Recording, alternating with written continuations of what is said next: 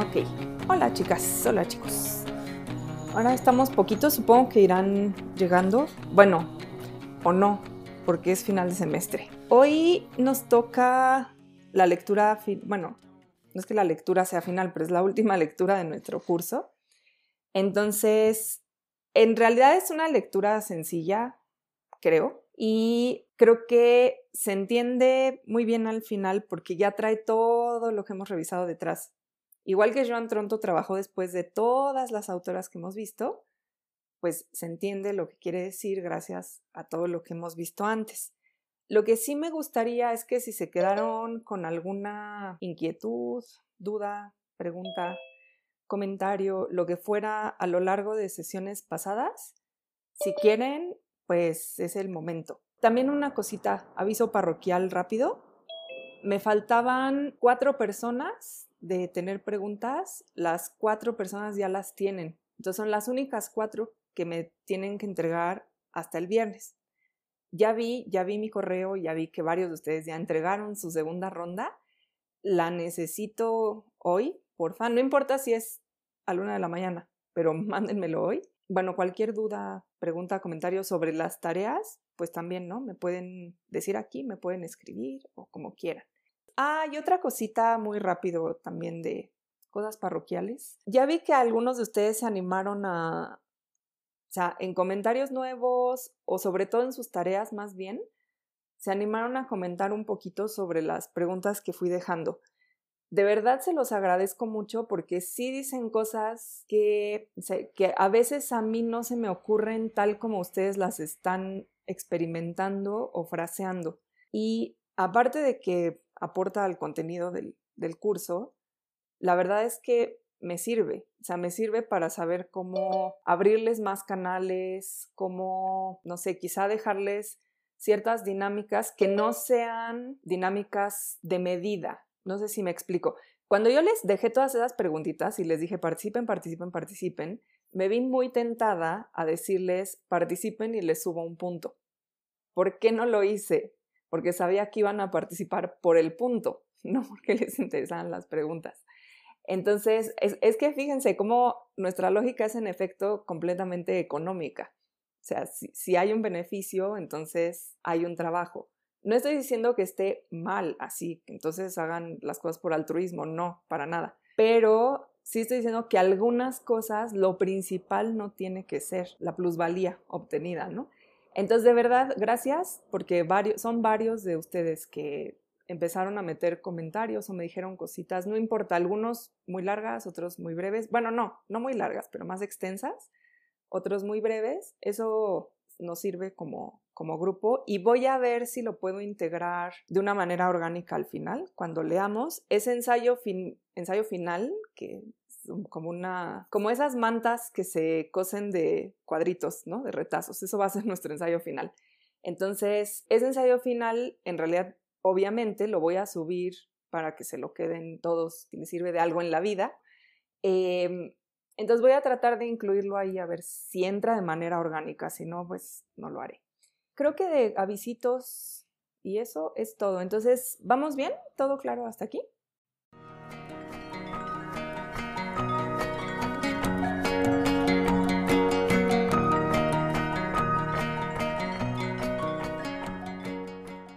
Insisto, según yo, este capítulo es bastante fácil ya con todo lo que hemos leído antes. ¿no? Si fuera el primero, habría muchas cosas que explicar.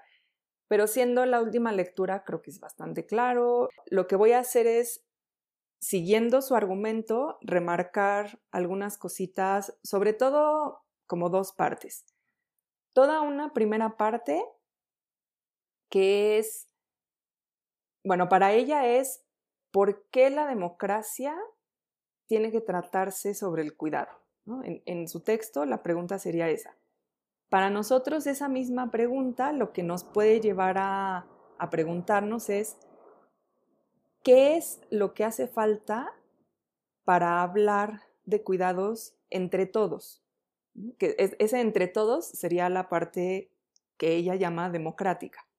A mí me interesa más cómo se habla entre todos, porque lo que nos importa aquí no es tanto reformar la democracia.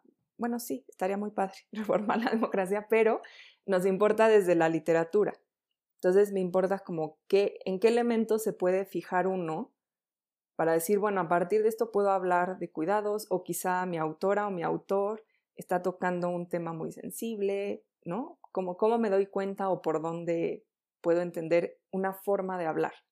Ella incluso en una parte del capítulo habla de esto, dice, bueno, en, una democracia entendida como una democracia que cuida, una caring democracy, importan las, no lo dice de esta manera, pero importan las formas de hablar, porque al hablar de cierta manera consideramos o no ciertas necesidades, consideramos o no a ciertas poblaciones.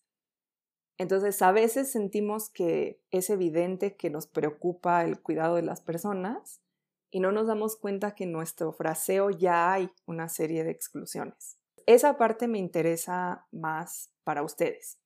Y una segunda parte, o sea, cómo, cómo hablamos de cuidados entre todos. Y una segunda parte sería ciertos argumentos que venimos manejando desde Hannah Arendt y Seila Benaviv hasta acá, eh, reformularlos, no en el sentido de que sean nuevos, sino reformularlos para que vean cómo se tocan esos extremos, cómo lo que vimos al mero principio se toca con lo que Joan Tronto está exponiendo aquí y una última partecita que no es tanto una parte, bueno, sí está en ella como una parte argumental, pero para nosotros va a ser eh, una última partecita donde consideremos dos elementos que yo, ahí sí soy yo leyendo a Tronto, considero claves para entender lo que más le importa a ella en esta exposición sobre el cuidado y cómo tiene que ver con cosas que nos importan a nosotros en la literatura. Entonces, les voy a poner como siempre nuestro pizarrón virtual.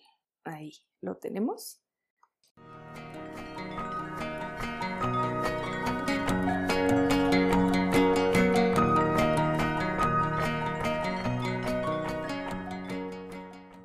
En esta ocasión le, puse cuidarnos para entender que se supone que ya estamos en, un, en una etapa de nuestra lectura sobre las éticas del cuidado, donde cuidar ya no es un concepto, sino una acción entendida a la manera de Hannah Arendt, es decir, una acción concertada, en colectivo. No necesariamente, y esto de nuevo, Hannah Arendt y sus matices, no necesariamente universal, o sea, no es como si tocamos el alma de todo ser humano existente para que le importe el cuidado, ya el mundo se transforma. Primero porque eso va a ser muy difícil, si no es que imposible y no va a pasar. Y segundo porque el punto de todas estas autoras, desde las primeras que leímos hasta la última, es no hay regla universal. Constantemente hay que tender a algo que nos haga iguales, algo que nos haga más humanos en un sentido universal, pero las prácticas son siempre situadas, son siempre contextuales, son siempre particulares y somos humanos en cuanto somos plurales, somos una pluralidad. Para hablar de qué es cuidarnos como acción, la pregunta que nos guía es cómo hablar de una comunidad de cuidados. No del cuidado como concepto, un poquito a la Noddings, y si se dieron cuenta, Tronto le da así ¿no? un este, una estocada a Noddings cuando dice, muy bien su explicación, pero el cuidado nunca pertenece a solo dos personas, es una cosa más amplia. Entonces, ¿cómo hablar más allá de ese A y B de Noddings, de una comunidad de cuidados?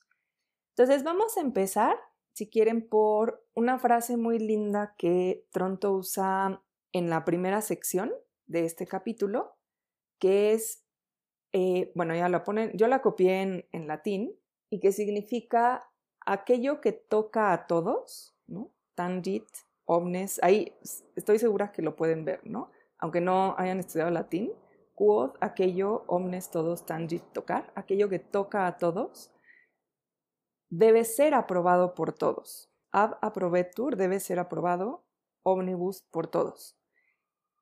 Fíjense cómo esto toca así directamente el corazón del ensayo que leímos de Yasnaya Aguilar, donde dice, qué bonito que el Estado le importe la multiculturalidad, pero el punto es que un Estado multicultural en realidad no considera que ciertas comunidades, en particular a ella le interesan las comunidades indígenas, sean actores de las decisiones. Le interesa decir qué les hace falta, pero no preguntarles qué les hace falta. Y por ahí empieza Joan Tronto esta casi, no es la última parte de su argumento, pero es casi la última, ¿no? Todavía le falta el capítulo 7, que sería, ahí cierra el argumento y ya unas conclusiones. Entonces, vamos a detenernos un momentito en esa frase y eh, vamos a empezar por lo que les acabo de decir ahora que presenté como lo que vamos a ver el día de hoy. Antes que nada, tenemos que considerar que es necesario replantearnos las formas como hablamos del cuidado. Yo se los decía desde la vez pasada, romantizar la idea de cuidado, la idea de que yo estoy siempre aquí para ti, un poco lo que le decimos a nuestros amigos, que por cierto no está mal, sigan, sigan diciéndoselo, adelante, ¿no? Pero esa idea llevada a lo social es un poco una romantización. No sé si se han dado cuenta o si lo han relacionado, pero es un poco lo que está pasando hoy con el personal médico.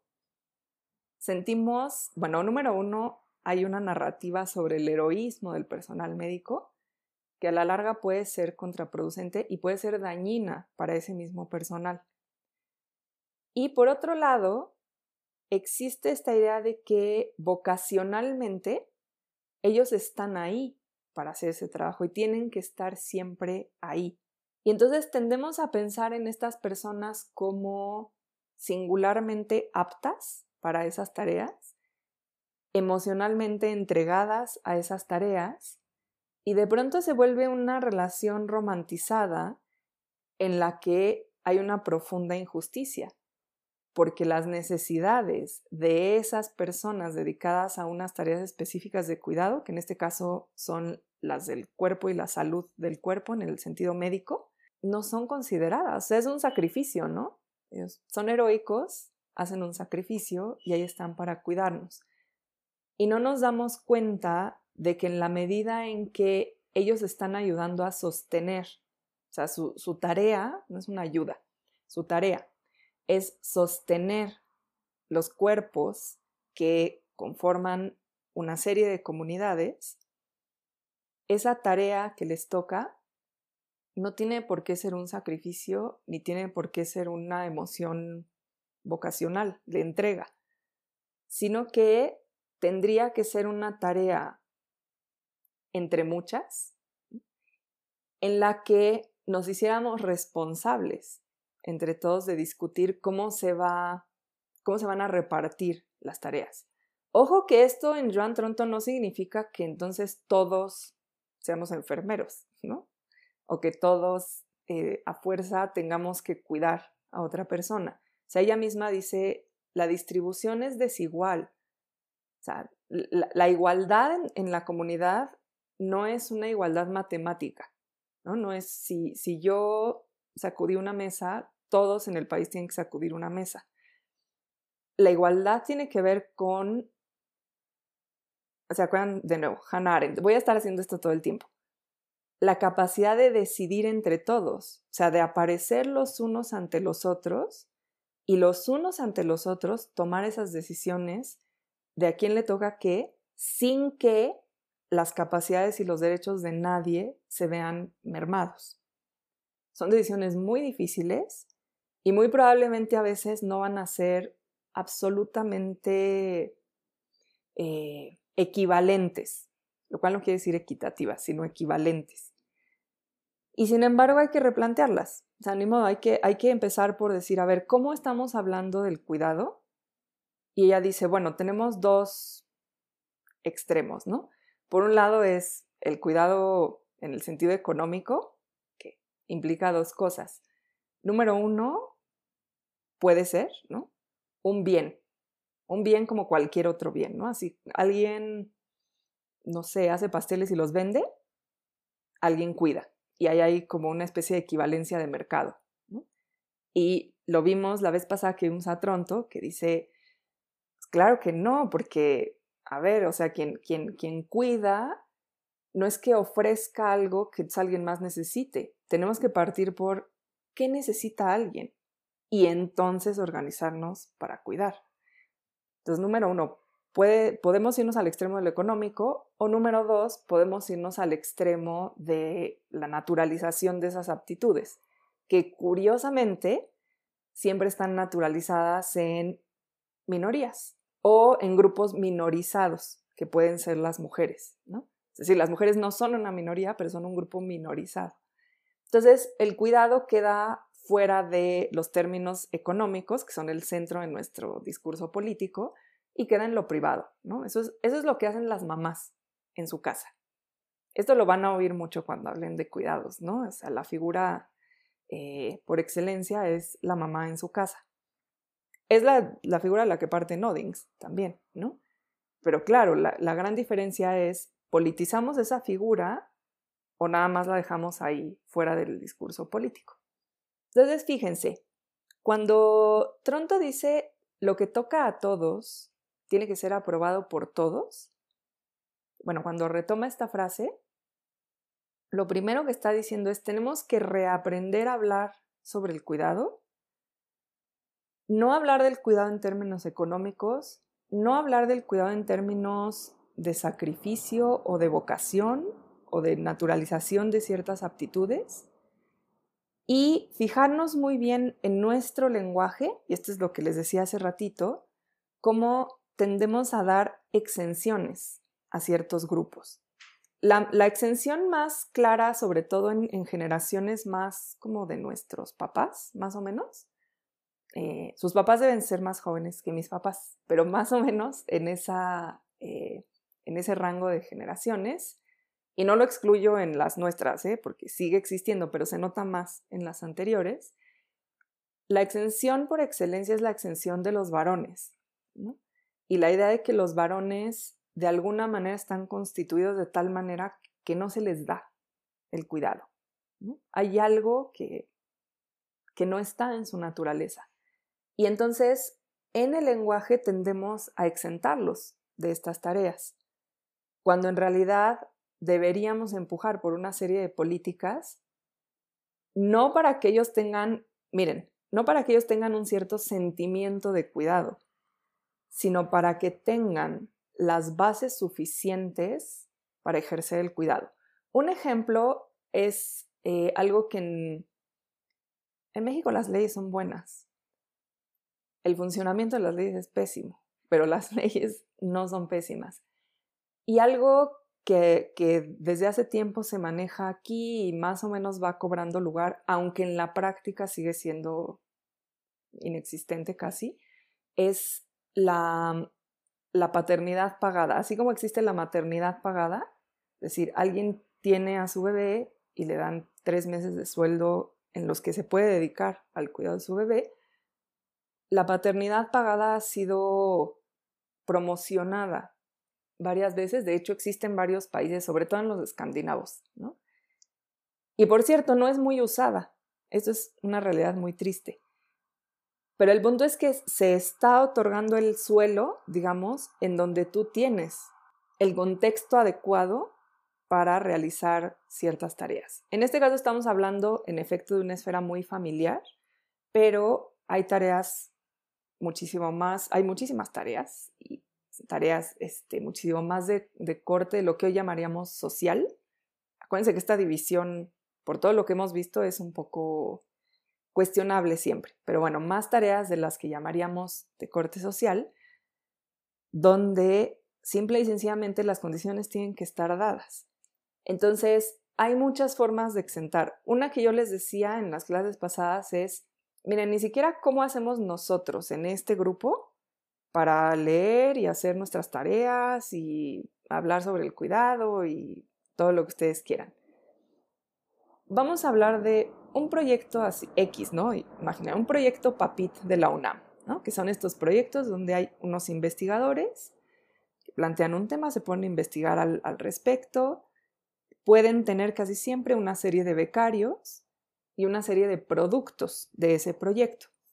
En el caso de ciencia va más por el lado de las patentes en investigación, en el caso de las humanidades va más por el lado de la publicación de ciertas reflexiones como resultado de esos proyectos. Y yo les decía, ¿qué es lo que sostiene todo eso? Pues que estas personas tengan una casa limpia, que alguien les haga el desayuno por la mañana, que haya comida a la hora de comer. Y eso siempre está excluido, pero fíjense cómo la exclusión se da de un solo, de un solo golpe junto con la exención de esos grupos. O sea, como por qué tendrían ellos que dedicarse a esas tareas, como se dice en inglés, menial, ¿no? Que son tareas menores, pero en un sentido también manual, tareas manuales y menores, si su trabajo es otro. Y es una pregunta muy interesante porque en nuestra forma de entender a, los, a las distintas comunidades que conforman toda una sociedad, tendemos a hacer esas exenciones. Hay quien no se tiene que ocupar de eso porque se ocupa de otras cosas. Más adelante vamos a volver a esto. Y lo que Joan Tronto dice, y esto me parece una de, una de sus afirmaciones más audaces y más puntillosas, así, donde da en el clavo, es curioso porque darnos cuenta de qué exenciones hacemos nos lleva necesariamente a considerar cuestiones de género raza, clase y en general del trato que damos a los otros, a los que consideramos que no son como nosotros. Porque nos empezamos a dar cuenta que en general, precisamente, las exenciones están marcadas del otro lado, o sea, quien está exento, del otro lado tiene toda una estructura ¿no? de cuidados que está marcada por el género, por la raza y por la clase. Aquí hay una cuestión sobre cómo hablamos de los cuidados en las que hay que empezar a poner atención. Un ejemplo que les quería yo poner desde hace dos clases, pero me quise esperar aquí porque aquí es mucho más evidente, es toda la literatura de Dickens. Toda la literatura de Dickens está, y no estoy diciendo, o sea, sigan leyendo a Dickens, es increíble, es muy interesante, pero está marcada por una exención tácita, o sea, de alguna manera los desfa o sea, Dickens pone en sus, en sus novelas, en sus narraciones, nos pone frente a los ojos toda una serie de estructuras, sucesos y padecimientos de los más desfavorecidos de una sociedad. Pero en ese ponernos ante los ojos, esto que está pasando, en general sus sus resoluciones narrativas tienden a ir por el lado de lo que hay que hacer es ayudar a estas personas sin que haya una integración de distintas comunidades, vamos a llamarles así, distintos grupos sociales. Y es muy interesante, muy interesante porque entonces uno dice, mm, como ahí justamente el principio de lo que toca a todos, lo tienen que aprobar todos, no aplica. Si se acuerdan, Joan Tronto pone un ejemplo muy bueno que es el Oliver Twist de Dickens está condenado a que su única agencia, no, sé si se acuerdan de esta escena, todos deberían conocerla, es súper famosa. Está Oliver Twist en este tipo orfanato y les dan esta como sopa, ¿no? Es avena. Y bueno, todos tienen hambre, las condiciones son apabullantes y entonces está junto con otros muchachitos y dice, no, pues es que tengo hambre, ¿no? Tenemos hambre. No puede ser que solo nos den esto. Y entonces en un acto como de sublevación, él se levanta con su plato y va hacia donde, la parte donde tienen la avena y sirven, y les dice, quiero más. Y bueno, ahí empieza un zafarrancho porque obviamente las personas que les dan se indignan, en como, ¿cómo se atreve este muchacho, este mocoso, a venir a pedir más si ya somos tan buenos que ya les damos esto? Bueno, esta es una escena muy famosa de Oliver Twist.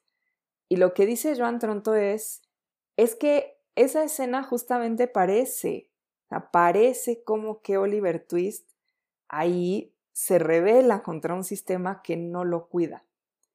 Pero si nosotros nos detenemos a pensar el cuidado como algo común, no como algo que tiene que proporcionar la persona filantrópica o el Estado o algo así, sino como una tarea política común, nos damos cuenta de que si solo le concedemos como agencia pedir más, no cambia nada de la estructura.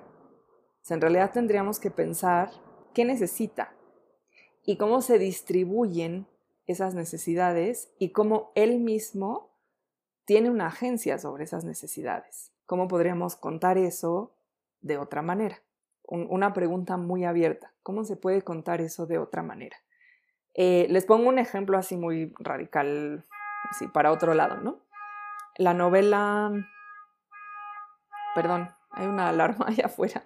Eh, la novela de Coetzee, Vida y Época de Michael K., Life and Times of Michael K., a mí me parece un gran ejemplo de cómo tenemos que obligarnos a replantearnos la agencia de las personas que necesitan cosas, que han sido desfavorecidas. Life and Times of Michael Kay se trata sobre este personaje en Ciudad del Cabo cuando está la guerra civil en Sudáfrica, los enfrentamientos. Y los enfrentamientos son un contexto que entendemos, pero que no son, no son propiamente parte de la narrativa. O sea, no es una narrativa, no es una novela histórica. Sabemos que están ahí, entendemos que es Sudáfrica, entendemos la época, ya está. Y Michael Kay realiza un viaje, ¿no? Es, toda la novela es un viaje. Entonces, para salir de Ciudad del Cabo, porque la, situación es insostenible, o sea, ya eh, destruyeron la, zona donde estaban, hay, hay, una guerra, ¿no? Hay retenes, no hay trabajo, aquello es un desastre. Él decide salirse a pie de la ciudad, o sea, en, su cabeza él va al campo para vivir del campo. Eso es lo que quiere. Y bueno, tiene, al principio tiene que llevar a su madre y es, es, como una cosa así, un periplo como imposible porque ¿cómo la va a llevar si va a ir caminando? Pero ella es muy vieja. Entonces, bueno, va teniendo como esta, esta serie, no propiamente de obstáculos y dificultades, sino de situaciones. O sea, está en una situación. Entonces, él empieza a idear y intenta salirlo, no puede, luego ya sale. Y lo interesante del personaje, hay un giro poco más adelante de la mitad de la novela. Incluso mucha gente que la lee a la mitad de la novela se desespera porque el personaje se va como reduciendo, ¿no? De por sí es un marginado y el personaje se va reduciendo hasta que uno dice, bueno, pasa algo o no pasa algo en esta novela. Y de pronto, un poco más allá de la mitad, hay un giro radical que a mí me encanta, donde la voz narrativa pasa, tenemos un narrador omnisciente, y la voz narrativa pasa a un personaje que es un doctor en un campo de reeducación, a donde va a dar este personaje, Michael K. Y este doctor es el que se da cuenta de que nadie le ha preguntado nada, probablemente nunca, a este personaje, pero que singularmente ese personaje sabe mucho mejor cómo sobrevivir a esa condición infame en la que está el país que cualquiera de ellos, que es un funcionario público con conocimientos de medicina y con, ¿no? Y esa perspectiva es interesantísima. y no solo es interesante, o sea, es profundamente conmovedora, porque el doctor empieza a preguntarse quién es esta persona. Y una de las cosas, e, esa parte del, doctor es singular, ¿no? O sea, uno la va leyendo, es como una revelación absoluta. Y una de las muchas cosas que dice es, nunca me imaginé que, que se pudiera ejercer una resistencia tal a situaciones tan extremas como, no lo menciona con esos nombres, pero como un Estado nacional, como el apartheid en un Estado nacional, el racismo, el clasismo, y esa resistencia tan extrema estriba en la agencia de Michael K.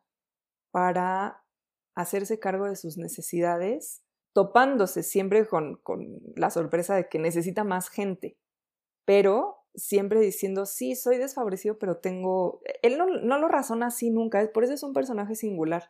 Y logra, de hecho, logra escaparse del campo. Es, es increíble. Entonces, logra escaparse del campo y el doctor se queda súper frustrado porque dice, yo necesitaba que me dieras la respuesta. Tú tenías todas las respuestas y te fuiste.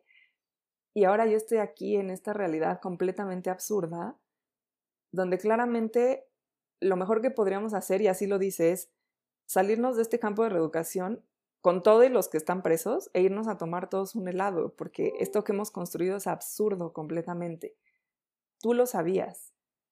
Y lo que no supimos fue preguntarte qué era lo que hacía falta. O sea, nosotros les decíamos lo que a ustedes les hacía falta, pero nunca les preguntamos. Y el que más lo sabía eras tú. Entonces, esa, esa novela a mí me parece una propuesta muy interesante de otra forma de plantear, ¿no? ¿Quién, quién cuida, quién no y cómo repensar esa distribución de las tareas del cuidado.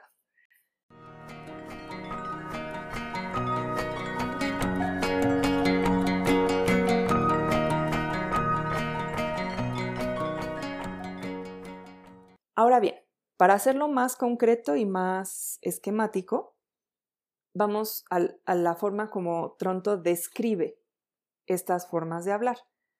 Yo le puse, ella pone otros subtítulos, pero yo le puse, ¿qué necesitamos para hablar de cuidados? Juntos, entre todos. Y lo que ella propone son tres cosas básicas, ¿no? Que ustedes leyeron. La primera es la responsabilidad no entendida como un tema absolutamente individual, al estilo del neoliberalismo, ¿no? No sé si vieron este video terrible que estuvo circulando esta semana, donde un profesor de ciencias políticas le dijo a una alumna, una alumna que se había enfermado había perdido a su abuela y le preguntó cómo podía recuperar trabajo que le faltaba y le contestó, sí, horrible video, en efecto. Y le contestó, bueno, además le dijo una frase horrible que proviene de un cómico de antaño, eh, cuando Víctor Trujillo trabajaba con Arsenio Cruz, que es Lástima Margarita, que ese sketch que hacían ellos era profundamente clasista, profundamente. Y el Lástima Margarita es precisamente, está dirigido al más desfavorecido. Híjole, qué lástima que no pudiste, te hubieras esforzado más. Esa es la responsabilidad individual entendida, como dice Joan Tronto, en el sentido neoliberal. No piensen neoliberal así como se usa mucho en el discurso de izquierdas, que es como malo, ¿no? Neoliberal es igual a malo. Neoliberal es precisamente la reafirmación de la idea de que somos sujetos absolutamente autónomos y por lo tanto, les voy a decir la frase que decía Margaret Thatcher, que es horrible. La sociedad no existe, solo existen los individuos y por lo tanto nuestras relaciones son absolutamente individuales y todo se mide en una responsabilidad individual. No hay interdependencia, no existe ese concepto para ellos, por eso todo se juega en el mercado. Y entonces lo que Tronto dice es, yo no puedo exigirle responsabilidad a una persona que no tiene poder. ¿Qué quiere decir esto? Que yo no puedo exigirle responsabilidad a una persona que no tiene las condiciones necesarias para ejercer esa responsabilidad. Si no hay esas condiciones, no puedo. Y no, no se va al extremo de, entonces no tiene responsabilidad alguna, o, al revés, entonces es un irresponsable. Sino es, no se puede hablar en esos términos.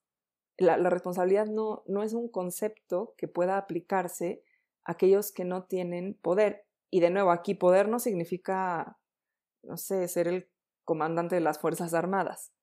Poder significa potencia, capacidad de hacer. Entonces, si tú no tienes capacidad de hacer, no puedes exigir responsabilidad. Esta alumna a la que el profesor le, le, negó la, la, posibilidad de, de hecho, de hablar. O sea, ni, ni siquiera es la posibilidad de pasar, es la posibilidad de hablar para ver cómo podían hacer para recuperar sus clases perdidas dada su circunstancia, no tiene las posibilidades de hacer algo para entonces decir, ah, eres responsable de esto.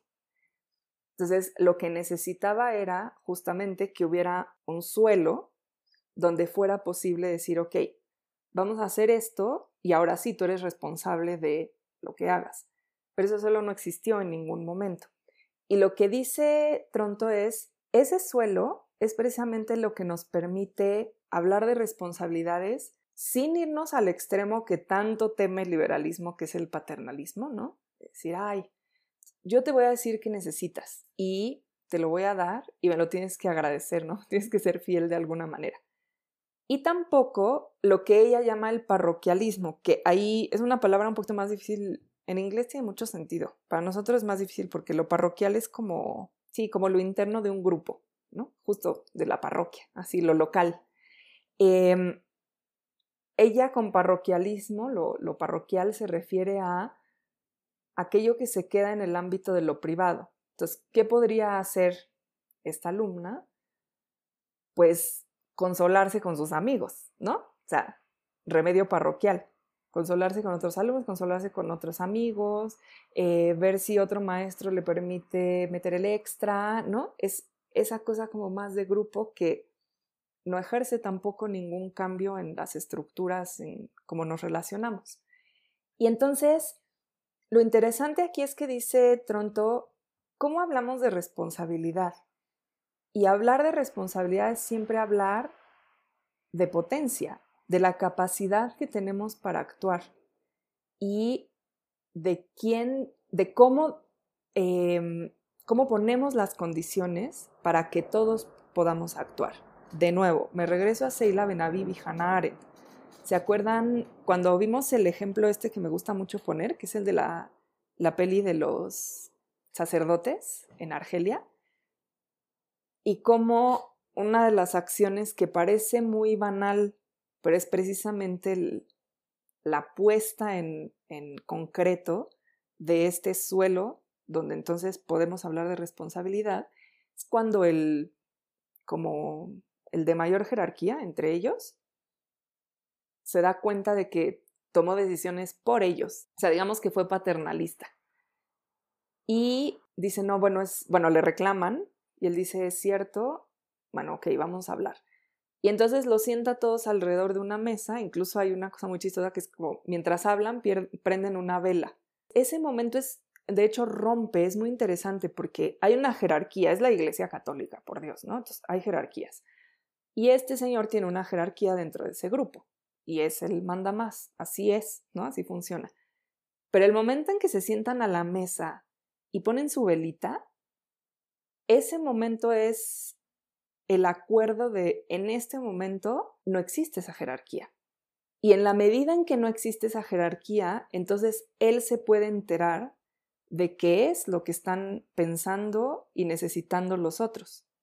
Y cuando él se entera qué están pensando y necesitando los otros, entonces la responsabilidad sobre esa decisión es una responsabilidad colectiva de agentes que son capaces de hablar, de manifestar, de expresar y de colaborar en el cuidado de esa comunidad. Y acuérdense que dice, no sé si esto se los, se los conté aquella vez porque hace, hace mucho que pusimos este ejemplo, pero una de las cosas que dice es, lo importante no es, lo principal no es si nos vamos o nos quedamos. Lo principal es que la decisión la tomemos juntos. Y esta es una parte magnífica de, esa peli. Si no se acuerdan, se llama de, hombres y de dioses. Y esta es una parte magnífica precisamente porque en ese momento es cuando la comunidad entera está actuando concertadamente en una acción de cuidado. Y por cierto, el, no, no crean que el desenlace es que todos se toman de las manos y todo es feliz, ¿no? es un desenlace muy, muy difícil, pero es muy interesante ver cómo hay otra actitud al momento de poner sobre la mesa una cuestión que atañe literalmente a su supervivencia.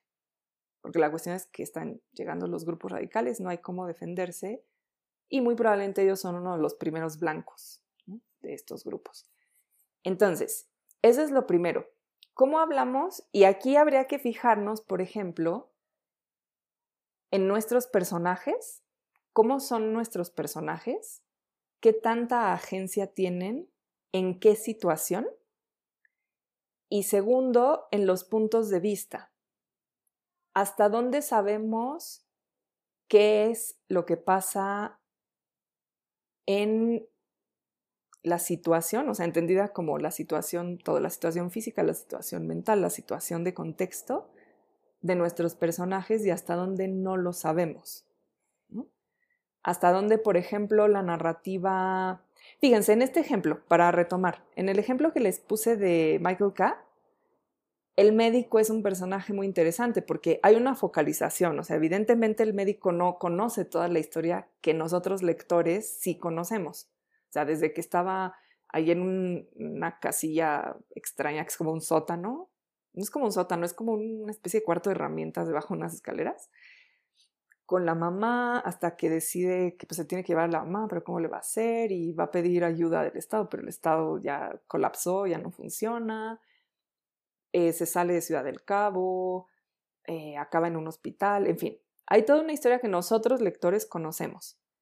Cuando el personaje Michael K llega al campo de reeducación y entonces la narrativa cambia a la voz del doctor, esa voz del doctor no conoce el resto de la historia. Nosotros lectores sí, pero esa voz no. Es un doctor. Se supone que precisamente por ser un doctor está dedicado al cuidado de estas personas. Él le toca el cuidado físico, ¿no? O sea, sostener el cuerpo de estas personas y trabaja en un lugar donde se supone que lo que se reforma, comillas, en esa reforma, es pues la parte más anímica o mental, como ustedes quieran. Es un campo de reeducación. Tenemos a este doctor, que es quien nos va guiando ahora en esta segunda parte del libro. Y lo que es muy interesante es que en un principio, y uno lo ve muy claro con uno de sus colegas, dice, hoy hablé con, se me olvida el apellido del colega, fulanito, y estábamos discutiendo el caso de, de Michaels. Ah, porque además le cambia el nombre. O sea, él se llama Michael K. Nunca sabemos cuál es la K. Evidentemente es un homenaje a Kafka. Y él le cambia el nombre y decide que se apellida Michaels con una S al final. Entonces, estábamos discutiendo el caso de Michaels y él me dijo, no, lo que hay que hacer es esto y esto y esto, ¿no? Y entonces no quiere comer porque ese es un, el gran tema con el doctor. Michael K. no come. Entonces, no quiere comer, no importa. O sea, lo alimentamos a la fuerza porque tiene que vivir, ¿no? Y al principio uno dice, claro, ellos deciden qué es lo que necesita ese cuerpo. Pero el doctor que nos incumbe, que es el que nos está narrando ahora, muy pronto se empieza a dar cuenta de que hay algo que no cuadra en esa decisión. Y ahí es donde se empieza a preguntar, ¿por qué no comes? Y le pregunta, claro, Michael K no le contesta, le pregunta, pero ¿por qué no comes? ¿Por qué si tienes todo aquí? ¿Por qué si te salvamos de la guerra? ¿Por qué no quieres lo que te damos? Porque lo que te damos es bueno. Y poco a poco se va dando cuenta de que está muy equivocado sobre aquello que él considera que es darle lo bueno a esta persona. Y ese personaje es muy interesante en términos de cómo cómo colocamos un espacio, porque este momento donde les digo, es una carta que le escribe a Michaels cuando Michaels ya se, Michael K ya se escapó, y esa carta es espectacular. Y hay un momento donde él mismo en la carta se narra a sí mismo y dice, entonces yo veré que te vas alejando del campo y correré detrás de ti gritándote, dime, dime si entendí bien, dime si en realidad lo que tenemos que hacer para no vivir en esta violencia absurda es tal y tal y tal. Pero tú ya te habrás alejado, tú, tú, tú, tú, ¿no? Sí. Es espectacular, ¿eh? Si la quieren ir a leer, incluso la carta solita, bueno, le quita mucho ritmo a la lectura porque es el clímax del libro, pero si quieren irse a buscar la carta solita es magnífica.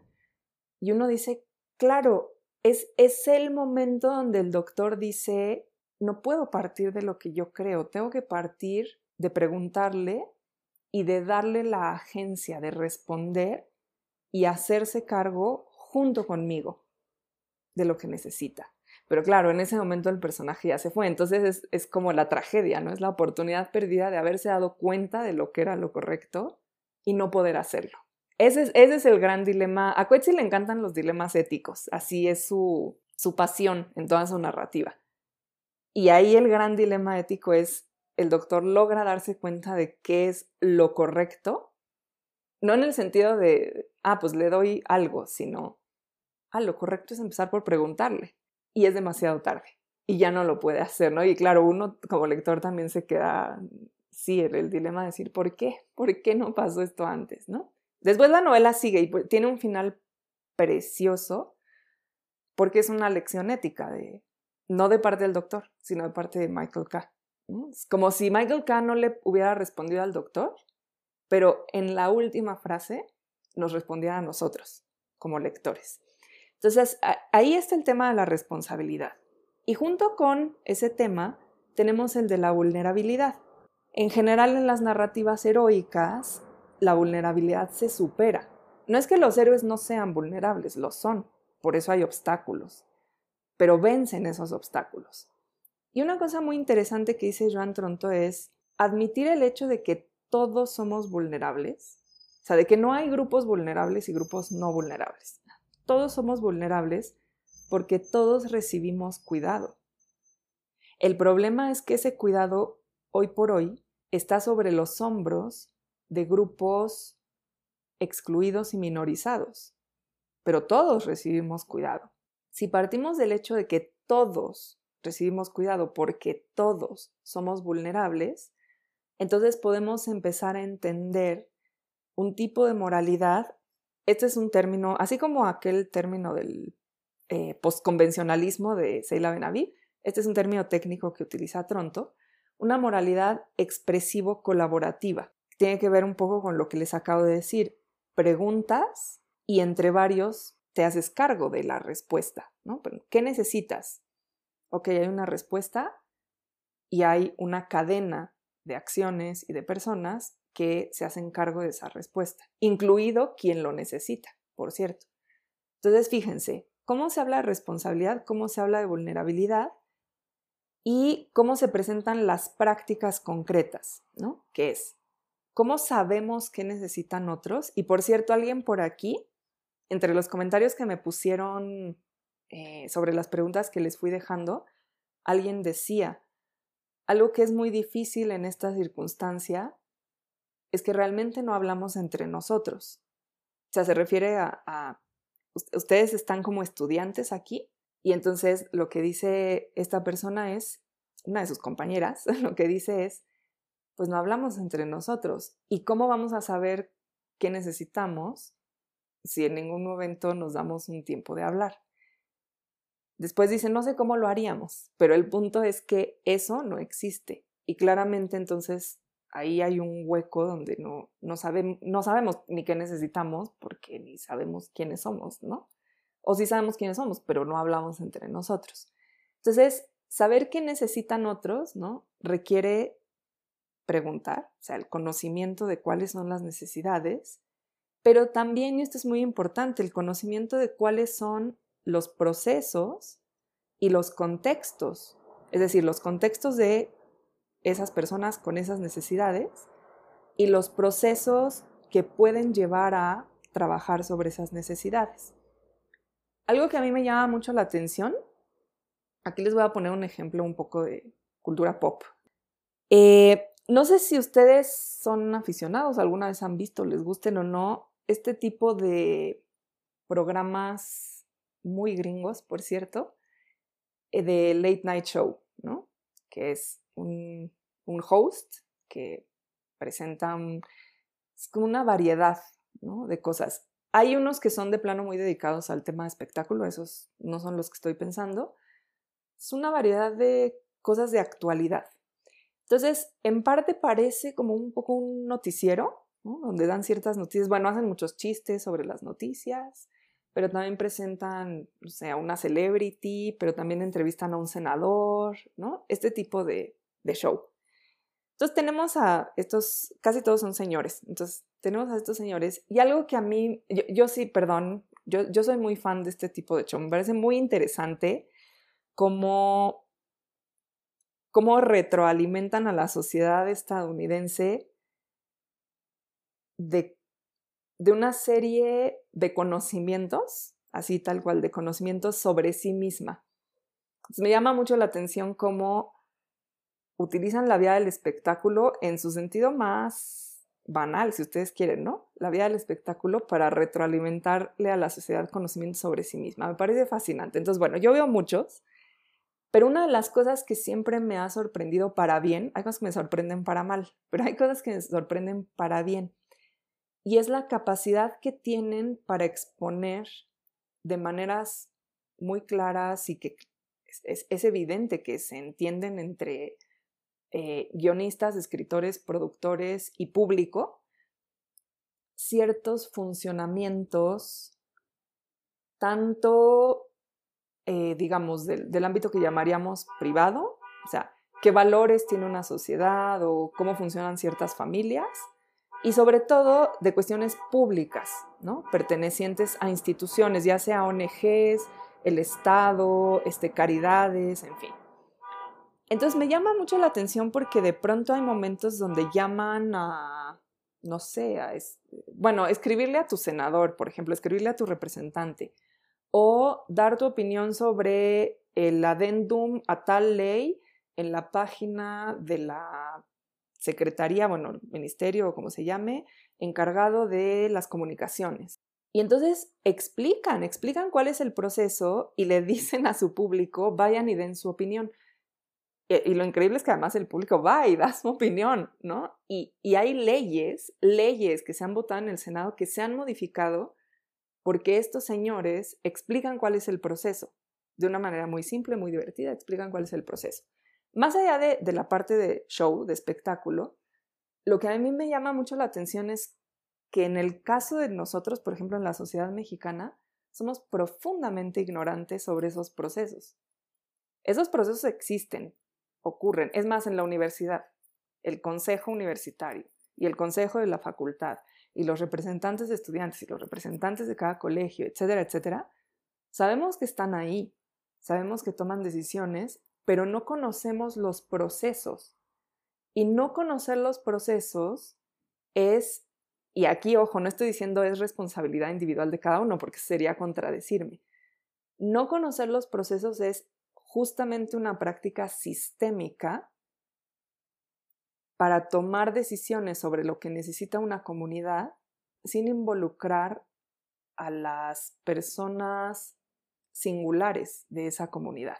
Y va por todos lados, o sea, va porque nosotros no nos enteramos, va porque funcionan de esa manera y entonces es muy farragoso y confuso, va porque no toman en cuenta contextos, porque pues no, no pueden tomar en cuenta contextos, porque ellos solo normas generales, ¿no? O sea, hay toda una serie de, de funcionamientos que hacen que la práctica del cuidado sea dificilísima en esos modos, porque no, no hay pregunta por la necesidad, no hay atención al contexto y a la pluralidad, y porque hay desconocimiento de los procesos. Entonces, ¿qué pasa en las prácticas? Aquí, por ejemplo, los remito al ejemplo de, súbitamente olvidé si es Virginia Held o Noddings, eh, que cita la autobiografía de Pearl S. Bock, y una de las cosas de las que habla es de los razonamientos de su mamá, distintos a los razonamientos de su papá. Y la mamá claramente está bien al tanto de los procesos prácticos requeridos para cuidar a sus hijos sí, cuándo les da de comer o no, em, eh, que se tienen que bañar, no tienen que bañar, etc. ¿Por qué la mamá lo sabe? Porque ella trabaja directamente con esos cuerpecitos. Acuérdense que lo que dice es, yo no amo a mis hijos en abstracto, yo no amo el alma de mis hijos, yo amo el cuerpo de mis hijos. Y por eso doy el tiempo y doy la fuerza y, y interactúo con estos cuerpos para bañarlos, para alimentarlos, para vestirlos, para convivir, convivir con ellos, o sea, maravillarme porque ahí están. ¿Cómo se presentan estas prácticas? Fíjense, acá de, del lado, bueno, para mí es, sí, ¿no? Ustedes lo ven igual, es el lado derecho, les puse, ¿cómo se traduce esto en términos narrativos? Bueno, se traduce justo en términos de puntos de vista, o si quieren ustedes llamarle focalización, que es una categoría de la narratología muy específica. en puntos de vista. ¿Qué sabemos o qué no sabemos?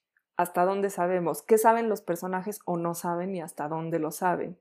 ¿Quién pregunta o no pregunta? ¿Quién hace o actúa con base en las preguntas y quién no? ¿Cuáles son los contextos? O sea, ¿cuáles son los escenarios? ¿Qué aparece en las narraciones y qué no aparece? Em, en Gone with the Wind, En lo que, lo que el viento se llevó.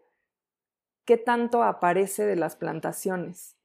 y qué tanto no aparece y por eso funciona la narrativa de la historia romántica, porque no aparece esa otra parte. Entonces, ¿cuáles son los contextos?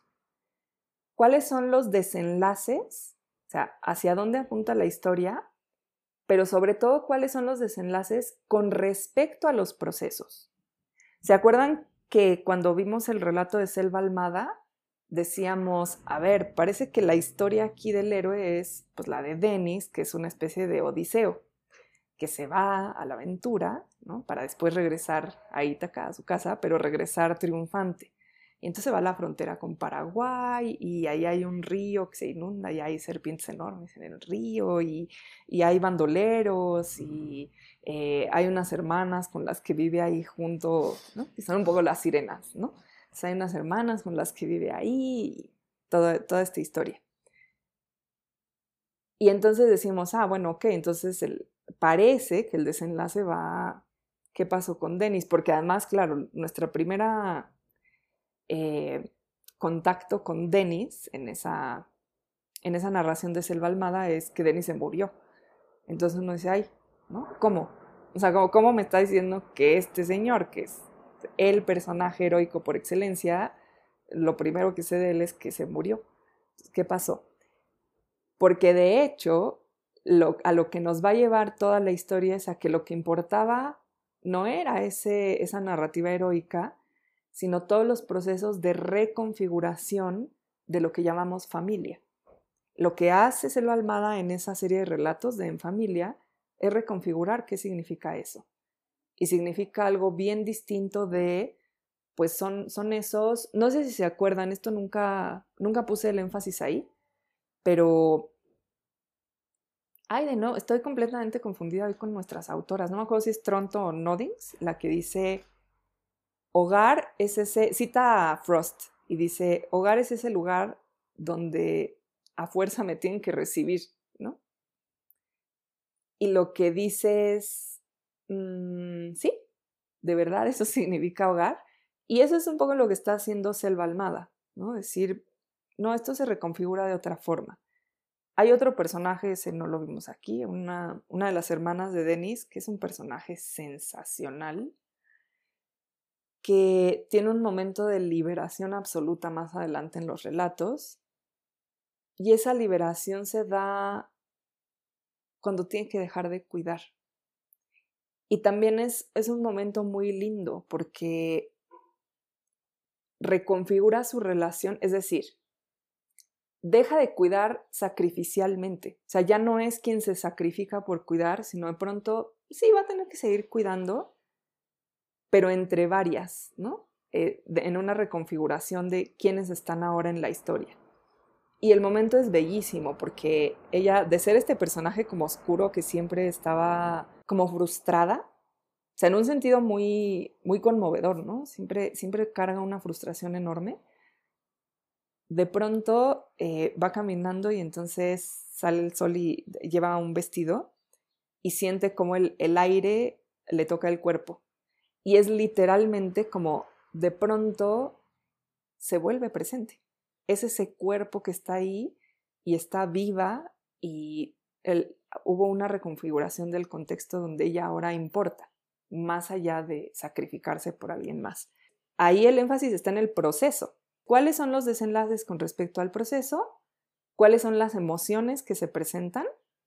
Por ejemplo, las mujeres abnegadas, pues claramente, creo que a estas alturas entendemos bastante, son eh, una emoción, eh, la, abnegación es una emoción que se presenta en la narrativa generalmente en los personajes femeninos, y que obedece casi siempre a un discurso de exención.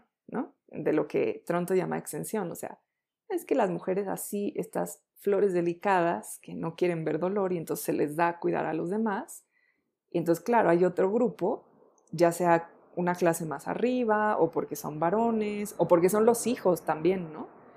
Que reciben estos, estos cuidados porque así es. ¿Qué pasa cuando esa emoción se complejiza en una narrativa? Adrian Rich y toda su, su, producción sobre la maternidad, que es muy dura. ¿O qué pasa con las acciones? ¿Qué pasa cuando, y esto es muy bonito en la narrativa, cuando hay acciones que repercuten no directamente, sino una acción que se lleva a cabo y que puesto que es incontrolable, Hannah Arendt, acuérdense, la acción es impredecible, de pronto tiene una repercusión que no habíamos medido, para bien o para mal. Ahí cómo, cómo se concibe la vulnerabilidad, cómo se concibe la responsabilidad y las prácticas del cuidado. Perdón, ahorita no se me ocurre otro ejemplo, me voy a remitir de nuevo a Coetzee, que tiene otra narración sobre una, se llama The Old Lady and the Cats, The Old Woman and the Cats. Y bueno, es una señora, es una especie de alter ego suyo, que es Elizabeth Costello. Está en un pueblo perdido de España porque decide irse a vivir ahí, en su jubilación. No sé si Coetzee tiene el sueño de jubilarse en España, pero eh, Costello se va así jubilada a un pueblito ahí perdido. Y el caso es que como todo buen pueblo, hay gatos y la gente suele dejarlos para que controlen plagas, pero cuando ya son muchos los empiezan a matar. Entonces ella decide que no, que, que cómo van a matar estos, estos gatitos, y entonces se empieza a quedar con cada vez más gatos y se vuelve la señora viejita loca de los gatos. Entonces un día su hijo la va a visitar y dice, madre mía, mi mamá está vuelta loca, esto es un gran error. Y tiene una discusión muy interesante sobre si este impedir que maten a los gatos es bueno para los gatos. Y claro, a, uno, bueno, por lo menos a mí, instintivamente le sale el claro, o sea, pobres, ¿por qué matan a los pobres gatitos, no? Pero la discusión es fuertísima, o sea, no fuertísima porque se griten, sino fuertísima porque uno se cuestiona hasta qué punto las repercusiones de esa acción pueden llegar en determinado momento a ser terribles, eh, de una acción que pensamos que es buena. Entonces ahí, ahí hay una reflexión sobre la acción, sobre el cuidado, sobre... Ahí, por ejemplo, hay un gran dilema. ¿Cómo le preguntas a un ser de otra especie qué es lo que necesita? ¿Qué tipo de relación estableces? Y esto pasa por, por también grupos humanos, ¿no? lo que dice Yasna Aguilar sobre las lenguas y cómo la justicia está atravesada por haberles arrebatado las lenguas indígenas a las, a las comunidades. Y una justicia que no funciona porque se las arrebataron. La educación y cómo no funciona porque cómo les preguntas qué necesitan. Váyanse fijando en, en todo esto, particularmente quienes, bueno, ya nomás son cuatro los que faltan de ejemplos, pero esos cuatro se pueden fijar en estas cosas. ¿Hasta aquí vamos bien? ¿Sí?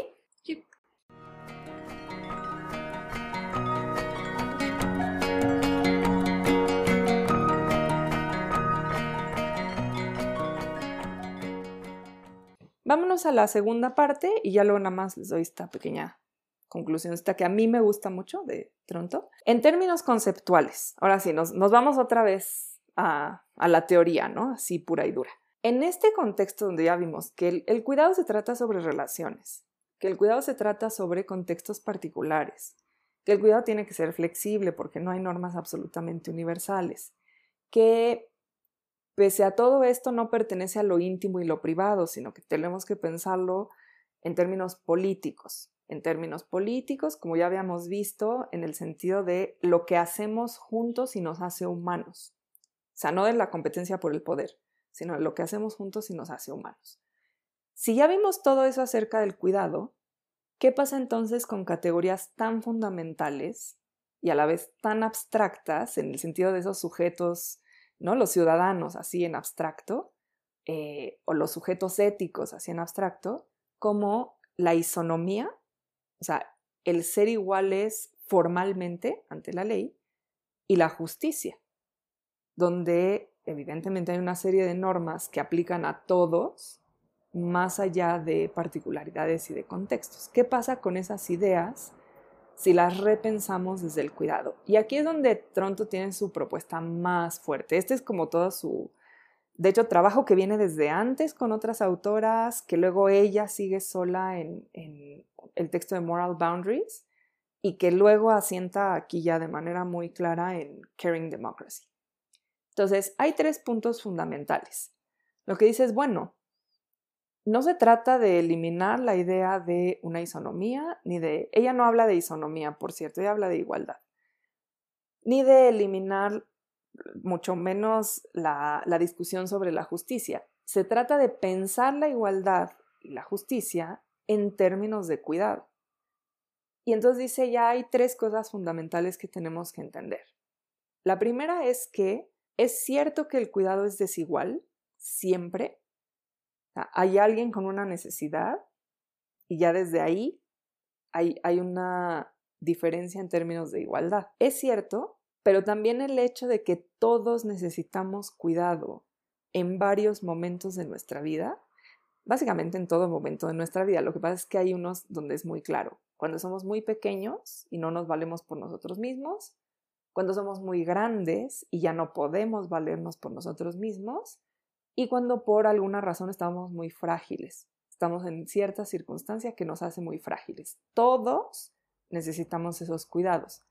En general necesitamos cuidados todo el tiempo, todos, pero estos son mucho más marcados. Y lo que dice ella es, generalmente pensamos que solo somos partícipes iguales cuando nos acercamos más a una suerte de norma de ese sujeto ético o de ese ciudadano abstracto. No sé si se acuerdan, pero en uno de los textos que leímos, justamente lo que decía era, muchas de las políticas están pensadas en términos de un señor pudiente que de hecho prácticamente no existe. Y entonces pensamos que entre más nos parezcamos a ese señor pudiente, más ciudadanos somos o más sujetos éticos somos.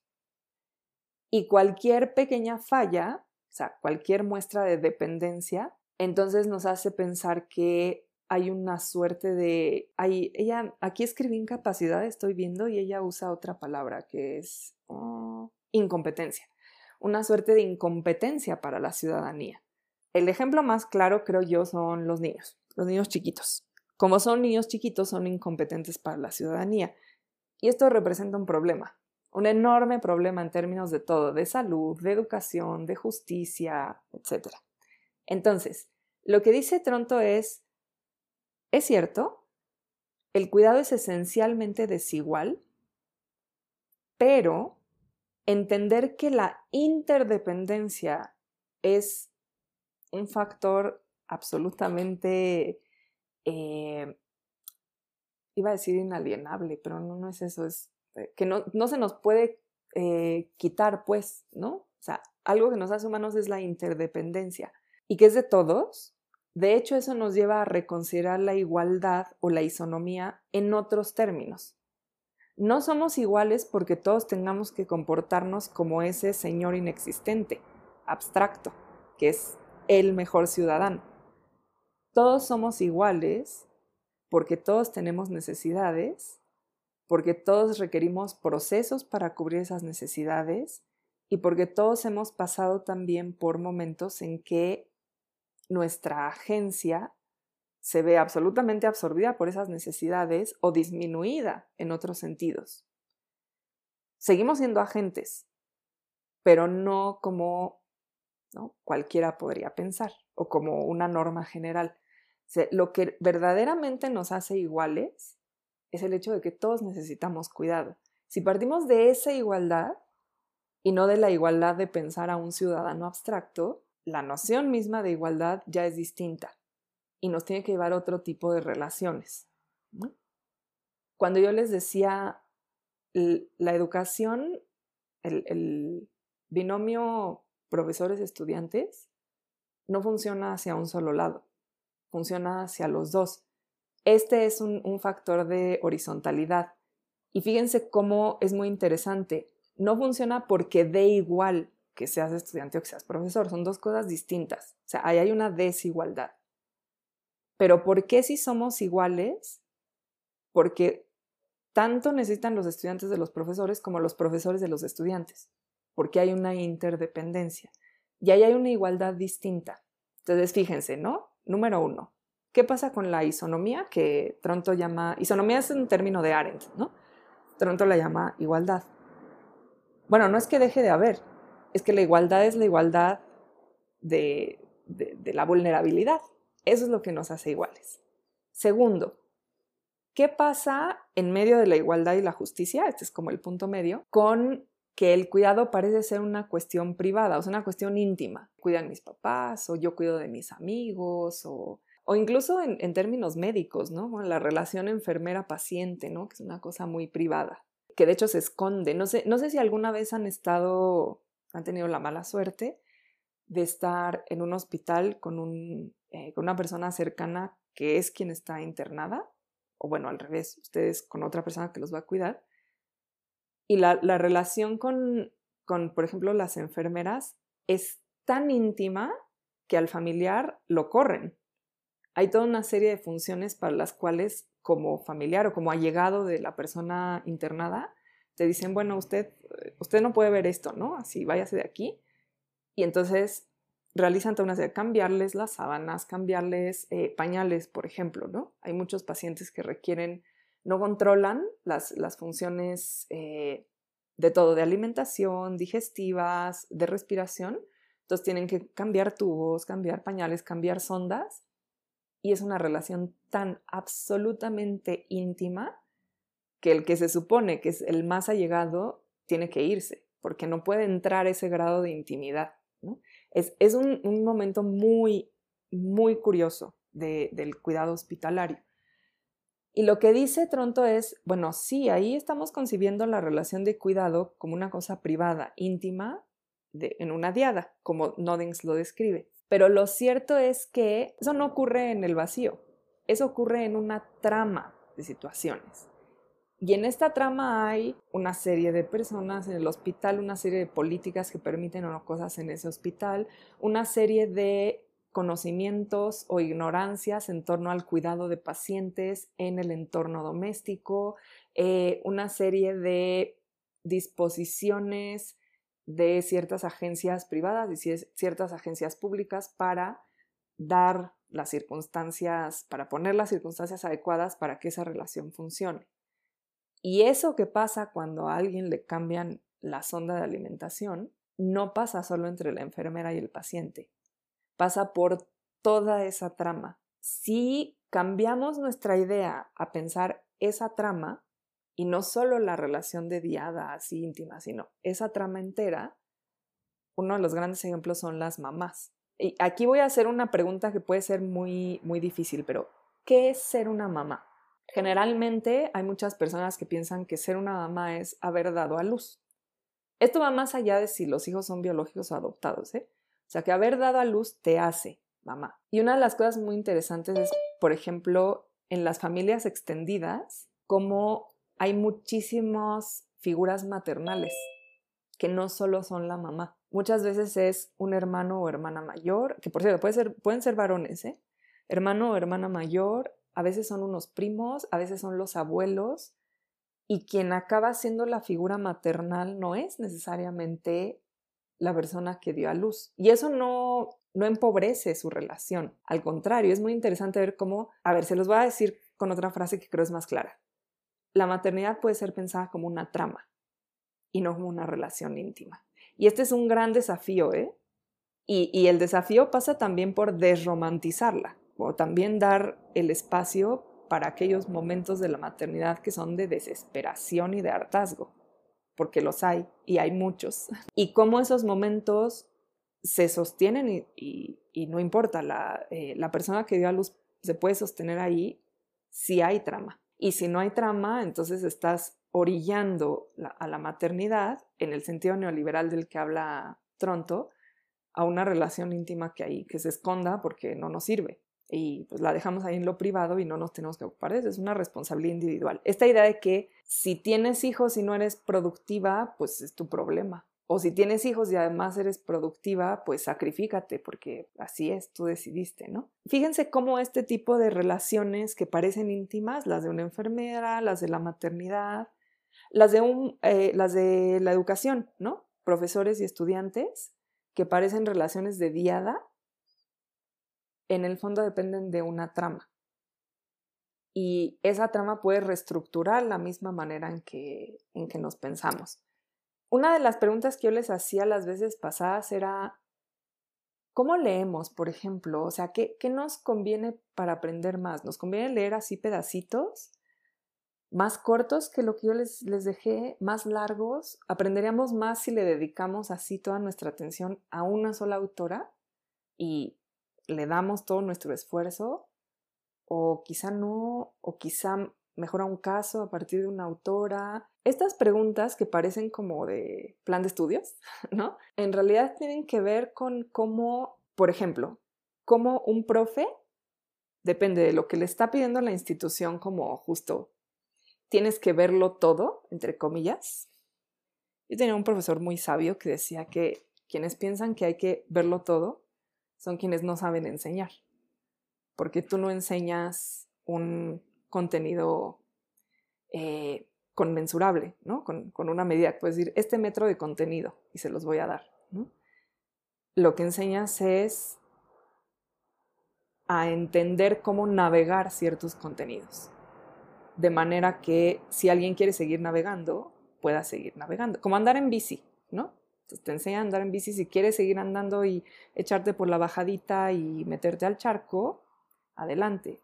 Y si supiste pedalear, pero ya no quieres, pues ya no quieres, pero ya supiste pedalear. Y ese tipo de preguntas son preguntas que tienen que ver con una trama. ¿Qué me piden? O sea, ¿qué, qué estándar, qué desenlace ¿no? de su carrera está diciendo el Colegio de Letras Modernas que tienen que tener? ¿Cuáles son sus competencias al final? ¿Cómo hago yo para más o menos tener esas competencias en la mira, pero enseñarles ¿no? a navegar este espacio en particular? ¿Hasta dónde va este espacio? ¿Hasta dónde los empujo a saturarse de lo que tiene que ver con el cuidado? Porque si no lo saben todo, entonces no los puedo evaluar. ¿O hasta dónde les tengo que dar pistas? O sea, como un mapa y decirles, pues, tomen, ahí está su mapa, ahora adéntrense en ese territorio. ¿Hasta dónde se pueden regresar conmigo y decirme, no, ¿sabes qué? Yo también necesito que me pongas aquí otras marcas o bueno, pues ya me tengo que aguantar y así es. Entonces, fíjense cómo ahí hay, hay toda una trama de relaciones. No es un profe y un estudiante.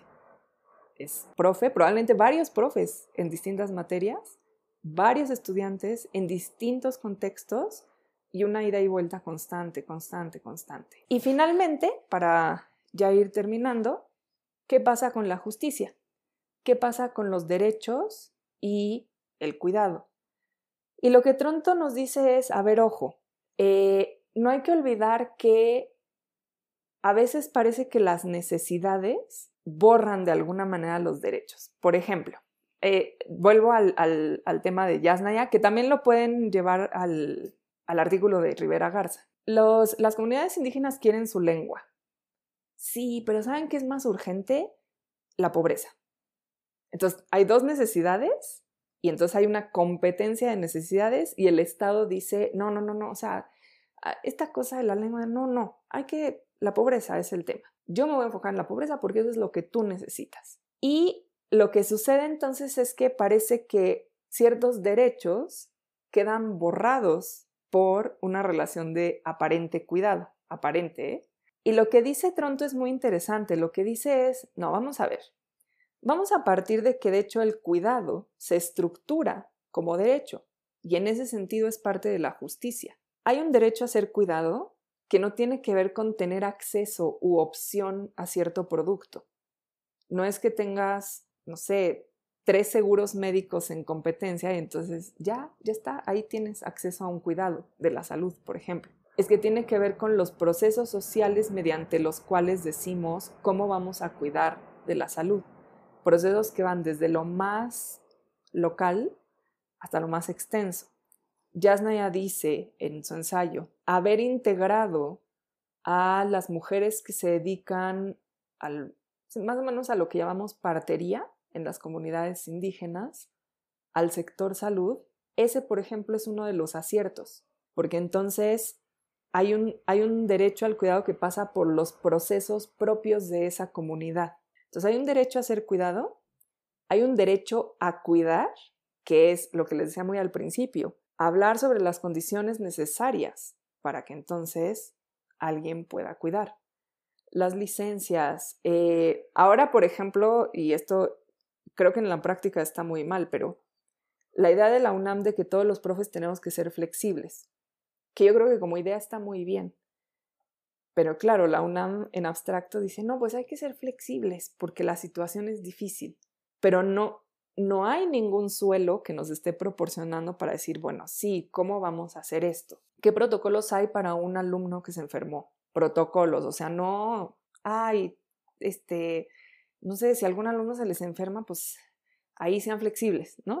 ¿qué protocolos hay para un alumno que se enfermó? ¿Qué protocolos hay para un alumno que está en dificultades por enfermos en su familia o por dificultades de carácter socioeconómico en su familia? Porque la situación no solo es de salud, es también socioeconómica.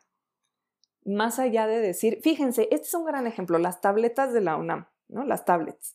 No importa, estudiantes, yo tengo las, las tablets, les doy sus tablets y ustedes sigan sacando sus créditos. Pero que nunca les preguntaste qué necesitaban. Sí, sí hacen falta conexiones, pero ¿cuál es el contexto de esas conexiones? Exacto, Gaby. Quienes, quienes en su casa conviven con niños en cualquier capacidad, o sea, en capacidad de, de tutores, o sea, papás, mamás o tutores, en capacidad de hermanitos, ¿no? Eh, en capacidad de sobrinos, en capacidad de lo que ustedes quieran, quienes conviven con niños en este momento están en una situación dificilísima. A tener a los niños, ahora sí que en un entorno perfecto. Miren, esto sí es una oscuridad, tal como decía Arendt. Tener a los niños en un entorno exclusivamente privado es, es un ambiente oscuro y de pura necesidad. O sea, hacen falta muchas más cosas y esas cosas tampoco están siendo abordadas por prácticamente nadie sea, ni por las instituciones educativas, ni por el Estado. Sí hay, hay como estrategias, pero son estrategias muy locales, que están bien, pero realmente habría que articular esas estrategias locales con las estrategias institucionales. Y tercero, y el más importante, el derecho a participar en la asignación de responsabilidades sobre las tareas del cuidado.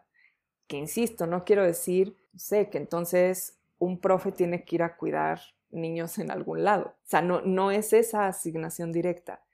Tiene que ver con cuáles son los procesos y cuáles son los protocolos para las necesidades específicas. Y ahí sí estaríamos hablando de flexibilidad, no una flexibilidad abstracta, sino una flexibilidad concreta. Vamos a decidir qué hacemos en cada caso. Ahora lo hemos estado haciendo de manera muy individual. Si acaso algunos profes hemos discutido de manera, pues sí, privada, algunas cosas, ¿no? De tú cómo le estás haciendo, yo no sé, y si, si le hacemos de esta manera, y si les dejo nada más esto, y si... Pero no hay realmente una participación, un vernos ante los otros y con los otros para decir, vamos a tratar de hacerlo de esta manera. Esa es la parte como más teórica de Tronto. Me importa, por supuesto, me importa muchísimo porque estamos viendo éticas del cuidado, pero con lo que les quiero dejar no es con esa parte más abstracta de teoría, es con esto último.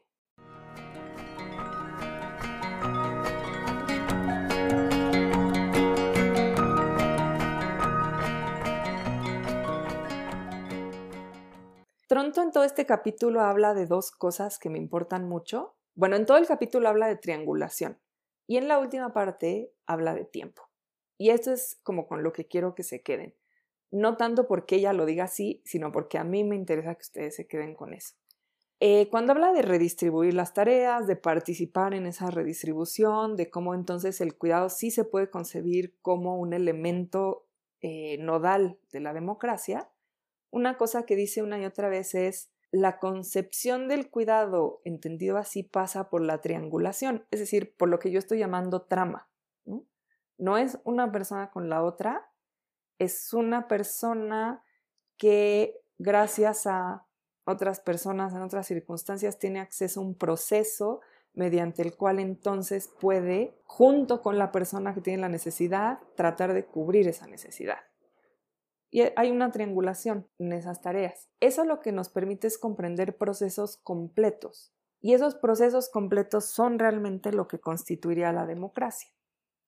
Al comprender esos procesos concretos, entonces sí podemos hablar de solidaridad y de horizontalidad. Porque ser solidarios no es nada más un sentimiento. No es decirle a alguien, ay, la verdad debería ser más solidario, ¿eh? Como un regaño. Y ya. Que Básicamente va a ser un, ¿no? como hablarle un pozo y que tus palabras se caigan y se queden ahí en el fondo del pozo. Y la horizontalidad no quiere decir, ah, todos somos iguales y todos tomamos las mismas decisiones. Imagínense eso en un entorno de salud. Imagínense a este, una enfermera, no sé, si, si a ti te dan miedo las agujas, no, pues entonces si quieres ya no hacemos nada. Y ya. No, o sea, la enfermera tiene que tener porque ella es la que sabe inyectar y tiene que tener la capacidad y colaborar con la persona para decir, bueno, volteate para allá, piensa en tal cosa, yo te ayudo, pero también ayúdame. La horizontalidad no es una simple igualdad así de rasero, tabula rasa, y ya, todos somos iguales y todos hacemos lo mismo y da igual. La horizontalidad es ese momento en que discutimos cómo lo vamos a hacer, como los frailecitos de la película. Entonces, la idea de triangulación a mí me parece muy cercana a la idea de trama, como le puse yo antes, y creo que es muy interesante en literatura para hablar de ética en general y para hablar de cuidados específicamente, porque en efecto en las tramas podemos ver claramente cómo se desarrollan procesos, si hay un punto donde en efecto hay una solidaridad que va más allá de que el personaje sea bueno, entre comillas, o malo, entre comillas, va, pasa por sus acciones y por cómo contribuye a ciertos procesos o no. Y cómo en ciertas tramas pueden aparecer atisbos de horizontalidad, En la trama de, hombres y de dioses, donde hablando de tres instituciones absolutamente jerárquicas y violentas, que son el Estado Nacional, los grupos terroristas y la Iglesia Católica, híjole, ahora sí, esa lista fue terrible, ¿no? De pronto estos personajes, lo que tenemos es un momento de pura horizontalidad, que es decir, voy a prender esta velita aquí y todos vamos a tomar una decisión. ¿Qué vamos a hacer? ¿Nos vamos o nos quedamos? Y eso es muy interesante, ¿no? En las tramas, ¿dónde hay solidaridad más allá de una naturalización de un sentimiento? ¿Y dónde hay horizontalidad? Y finalmente, el tiempo, que es un componente indispensable de toda narración. Toda narración tiene un tiempo. Y que en la medida en que el cuidado se trata sobre relaciones, esta es una de las cosas que más me gusta de Tronto, dice, toda relación requiere de tiempo. No hay forma de establecer una relación si no se considera el tiempo, estas no son palabras de ella, perdón, pero voy a meter aquí mi cuchara, si no se considera el tiempo que le das a, los otros como un don, un regalo. Piensen ustedes cuando las compañías nos dicen, llamas a la compañía y te dicen, tu llamada es muy importante para nosotros, por favor permanece en la línea. Evidentemente, ese no es un tiempo que la compañía nos dedique, de hecho es más bien tiempo que nos quita a nosotros, porque esa relación es absolutamente económica, o sea, nosotros no le importamos como personas particulares a ninguna compañía, a ninguna. Cuando hay una auténtica, una auténtica dedicación a la relación, hay un tiempo. Y ese tiempo no se mide en un beneficio que obtengas. O sea, time is not money aquí. Ese tiempo, la única forma en que lo vemos, digamos, en que vemos un resultado de ese tiempo, es cuando al haberlo dado en una relación, esa relación se reconfigura. ¿Y qué nos da la reconfiguración de esa relación? nos da una historia, nos da una historia que contar. ¿Se acuerdan cuando Benaviv decía, necesitamos hacer más storytelling? Necesitamos contar esas historias, por ejemplo, de los fracasos, porque los fracasos son igualmente importantes. Si contamos la historia del fracaso de, ustedes quieran, de la Comuna de París. Víctor Hugo. Víctor Hugo es un gran ejemplo. Víctor Hugo es el gran narrador del fracaso de la Comuna de París. Y, esa narración es tan auténtica y tan conmovedora porque reconfigura nuestra relación con esas personas, ¿no? Con esos person son personajes en realidad en Víctor Hugo, pero con esos personajes. No son ni los revolucionarios triunfantes ni los locos que quién sabe quería, que querían hacer con París. Son estas personas que estaban preocupadas por una comunidad y que fracasaron y cuyo fracaso es tan importante para su historia y para la nuestra como cualquier otra revolución o cambio triunfante. Y esos tiempos están en las tramas. Es, muy interesante fijarse cómo se configura el tiempo en una trama, si es absolutamente lineal, si va por analepsis, si tiene, bueno, o por prolepsis, ¿no? si de pronto en realidad el, el tiempo es como una especie, ¿cómo decirlo? Como de cápsula donde está el personaje, como en el discurso, ay, perdón, hoy se me van los términos todos, eh, stream of consciousness, donde en realidad es una cápsula en, el discurso, en el propio discurso del personaje. Y entonces, ¿qué pasa con esa cápsula? ¿Hay, ¿Hay, realmente posibilidad de un don en una relación o es un discurso absolutamente encerrado en sí mismo? Hay veces que es uno y hay veces que es otro. ¿Cómo funciona el stream of consciousness en cada caso? Fíjense cómo estas dos cosas, triangulaciones entendidas como tramas y el tiempo entendido como tiempo de la narración, nos da también elementos para pensar cómo funcionan los problemas éticos en una, en una narración y específicamente cómo funcionan los problemas éticos entendidos desde la ética del cuidado en una narración. Cómo hay redes, cómo hay tramas o no las hay, o hay ausencia de redes y de tramas. Y si el tiempo acaba siendo un don que se da en una relación o acaba siendo un tiempo lineal que nos lleva a un resultado concreto y que es una ganancia. Y entonces está entendido más en términos económicos. ¿Sí? ¿Hasta aquí vamos bien? ¿Todas? ¿Todos?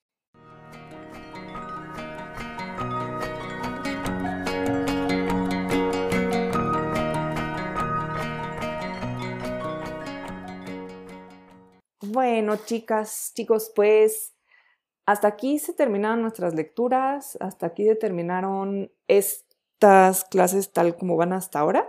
Lo que nos queda esta semana es que me manden todas sus tareas, por favor, me súper urge. Los de lunes, no, no, me importa si la veo mañana temprano, pero mándenme ya los que tienen para el lunes. Y los que apenas las recibieron tienen hasta el viernes. Por favor, mándenme sus tareas. Y recuerden que el próximo lunes, así como el primer lunes del semestre, nos vemos todos, todos, todos, todos por aquí. Cualquier cosa de verdad me pueden escribir con confianza. Si algo no queda claro, se les atora. No les debe llevar, de verdad, no les debe llevar más de una hora hacer las tareas. O sea, es como, como un examen, digamos, ¿no? O sea, están en el salón y se sientan a escribir y ya están. Eh, yo justo les voy a revisar redacción, bueno, lo que hice la vez pasada entonces no debe ser un trabajo así descomunal, ¿eh? No, si, si, está descomunal, algo están haciendo mal. Entonces no debe ser descomunal. Eh, hasta aquí le vamos a, a dejar. Nos vemos la siguiente semana para cerrar el curso. Y pues gracias por todo, chicos. Entonces aquí se nos terminan las lecturas. Mándenme sus tareas y nos vemos el próximo lunes todo mundo aquí. ¿Sale? Sí, dime, David. Yo tengo una duda, pero es más respecto a mi ejemplo. Ajá. Ah, bueno, eh, de una vez la Sí, sí. Eh, bueno, es que hay una, estoy trabajando con una novela que es de literatura de campo, de una escritora francesa que se llama Olivia Rosenthal. y, y, pues esta escritora es, eh, escribe sobre un caso de un señor que tiene Alzheimer y que apuñala a su esposa en un ataque de demencia. Entonces, pues, lo intentando como eh, leerlo así desde la ética del cuidado, eh, como en el aspecto eh, de la narrativa, yo creo que, bueno, ella utiliza como una escritura fragmentaria, porque pone como los fragmentos de estos distintos personajes, que es pues ya sea de, del, señor enfermo, o de su esposa, o de sus hijos, y de ella misma, o sea, también pone como su propia voz. Y, pues obviamente sale como, o sea, los mete con todas con sus preocupaciones, sus complejidades. Y también creo que ese estilo eh, también utilizado como una escritura clínica, como objetiva, pero, eh, o sea, yo siento que es como para no hacer ningún juicio moral. Ajá. Eh, y pues tenía la duda de, de, si esa podría ser como un ejemplo porque eh, no sé si un contra sería que pues ella escribe ese libro, pero con un objetivo más bien personal, no sé si llamarlo egoísta, porque pues ella dice que ella escribe ese libro para como acostumbrarse a la idea de que ella podría tener un futuro Alzheimer, sea, como para, no sé si desarrollar un cierto tipo de resiliencia, en, pues en este caso. Entonces, eh, mi duda es si sí podría como valer como este ejemplo o, no? Mm, no sé si... A ver, aquí hay dos cosas. En principio, creo que sí, por lo siguiente, aunque quizá la narrativa, o sea, la fragmentariedad de la narrativa pueda dar esta ilusión de que entonces hay una, una especie de neutralidad moral. Lo interesante es que si tú lo consideras desde todo lo que hemos visto, en realidad el problema moral es hasta dónde cada uno de los personajes puede realmente ser un agente. Si solo, o sea, si solo puedes ver hasta donde puedes ver, en qué medida eres agente y en qué medida no, hasta dónde puedes hacer daño y hasta dónde puedes eh, cuidar, ¿no? O sea, ahí hay, digamos, la estructura misma de la narrativa es el problema moral. O sea, el problema moral no es si el señor, eh, entre comillas, es malo o no, ¿no? Sino cómo hacemos en una situación donde cada uno está situado en una perspectiva y no tiene forma de mirar más allá. Cómo esa estructura nos da el dilema moral. Ahora, con esto que me dices sobre si ella lo escribe para justo para decir, bueno, en algún momento yo puedo tener esto y tengo que hacer las paces con, la situación de que puedo llegar a tener Alzheimer, ahí también te diría, ¿en qué medida ella lo que está planteando es la igualdad en la vulnerabilidad? O sea, decir, pues finalmente a mí me puede pasar lo mismo y con qué éxito la plantea, porque hay dos cosas distintas, ¿no? O sea, decir, uy, yo también puedo ser vulnerable y hasta dónde llega esa compenetración con la vulnerabilidad o hasta dónde más bien estás tratando de formar una coraza hacia esa vulnerabilidad. Eso sí no te lo sabría decir porque como no he leído la obra, no tengo idea. Pero ahí tienes dos cuestiones que sí pueden ser leídas desde la ética y desde la ética del cuidado.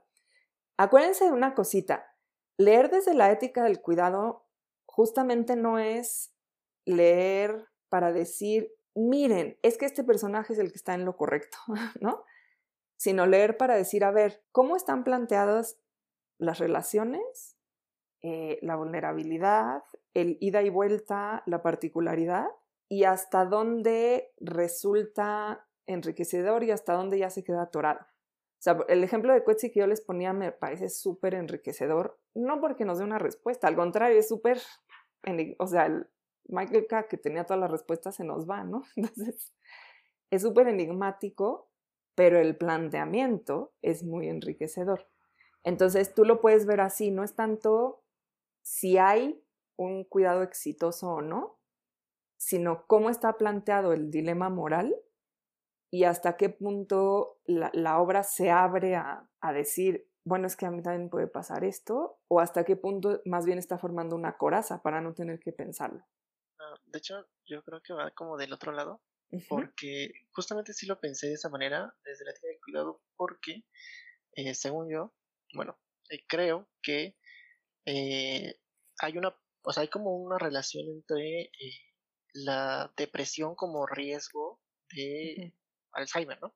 Entonces yo, yo como que creo o siento que, o sea, que la novela funge también como que le da esa conciencia de cuidado de ella misma para, eh, o sea, cuidarse en el presente precisamente para que en el futuro no tenga como problemas, como mentales o, o incluso físicos. Entonces no sé si eso todavía va a entrar.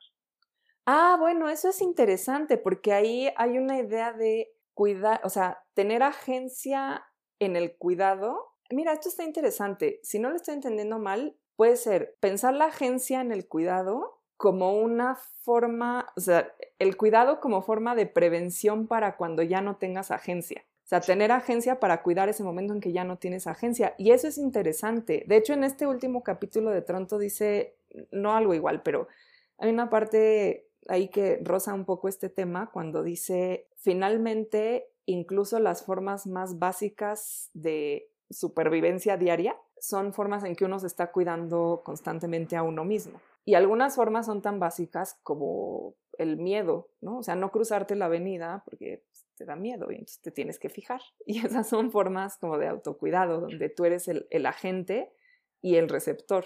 Y son tan primordiales como eso, o sea, eh, la tristeza, el miedo, el enojo incluso. El enojo lo, tachamos mucho en nuestra sociedad como de malo Y es también una advertencia ahí rara que nos dice, aguas, aquí hay algo que siento que me va a hacer mal. Digo, claro, ya, actuar en consecuencia ya es otra cosa, pero el enojo per se lo que te dice es cuidado. Entonces puede ir por ahí, o sea, por agencia de cuidado con miras a cuando ya no tengas agencia. Bueno, gracias. No, ¿de qué a ti? ¿Alguien más, chicos? Sí, tengo una pregunta más. Sí, Mike, dime. En eh, la lectura anterior que vimos de Joan Tronto, es que ya no me quedó claro, como que hay una parte en donde se intenta institucionalizar el cuidado, pero luego en los apuntes que enviaste reiteras que hay tres razones por las que no se puede. Pero ya no me quedó clara la, la posición de ella, si lo que está diciendo es lo que se podría institucionalizar, pero no se puede por estas tres razones. Ah, o sea, lo que no te quedó claro es si Joan Toronto está diciendo hagámoslo o no hagámoslo. Sí. Ah, ok. Mira, vamos a hacer una cosita. Te la voy a poner rapidísimamente, no me tardo, ¿eh? Para que la puedan ver.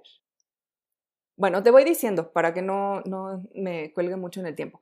Eh, lo, que, lo que Joan Toronto, Tronto, siempre lo digo mal, lo que Joan Toronto está proponiendo en su texto, sobre todo en la primera parte, es lo siguiente. Si bien es cierto que requerimos de una serie de instituciones para el, cuidado, lo cierto es que esas instituciones no pueden funcionar si no es a través de una participación. Entonces, lo que ella dice es, la institución per se no es una solución. O sea, por ejemplo, la guardería. La guardería per se no es una institución. De, perdón, ay, lo dije mal.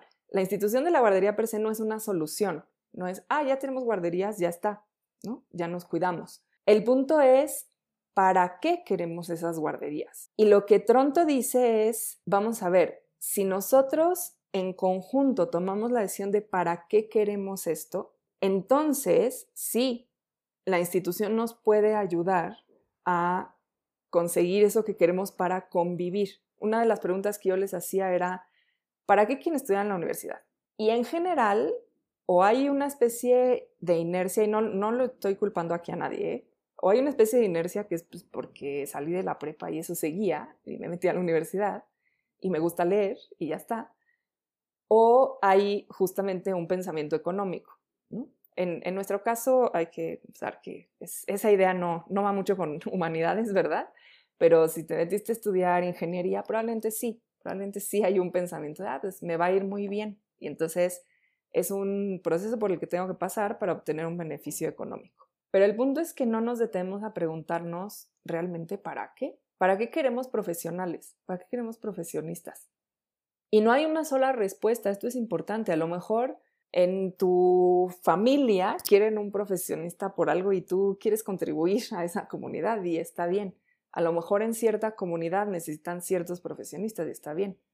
A lo mejor tenemos una respuesta más global nacional, a lo mejor es una respuesta que tiene que ver con el tipo de ciudadano que queremos. Queremos un ciudadano que tenga, por ejemplo, ¿por qué queremos enseñar? Sí, todos los que se tengan que ir, adelante, ¿eh? no hay ningún problema. Gracias, chicos. Bye, bye.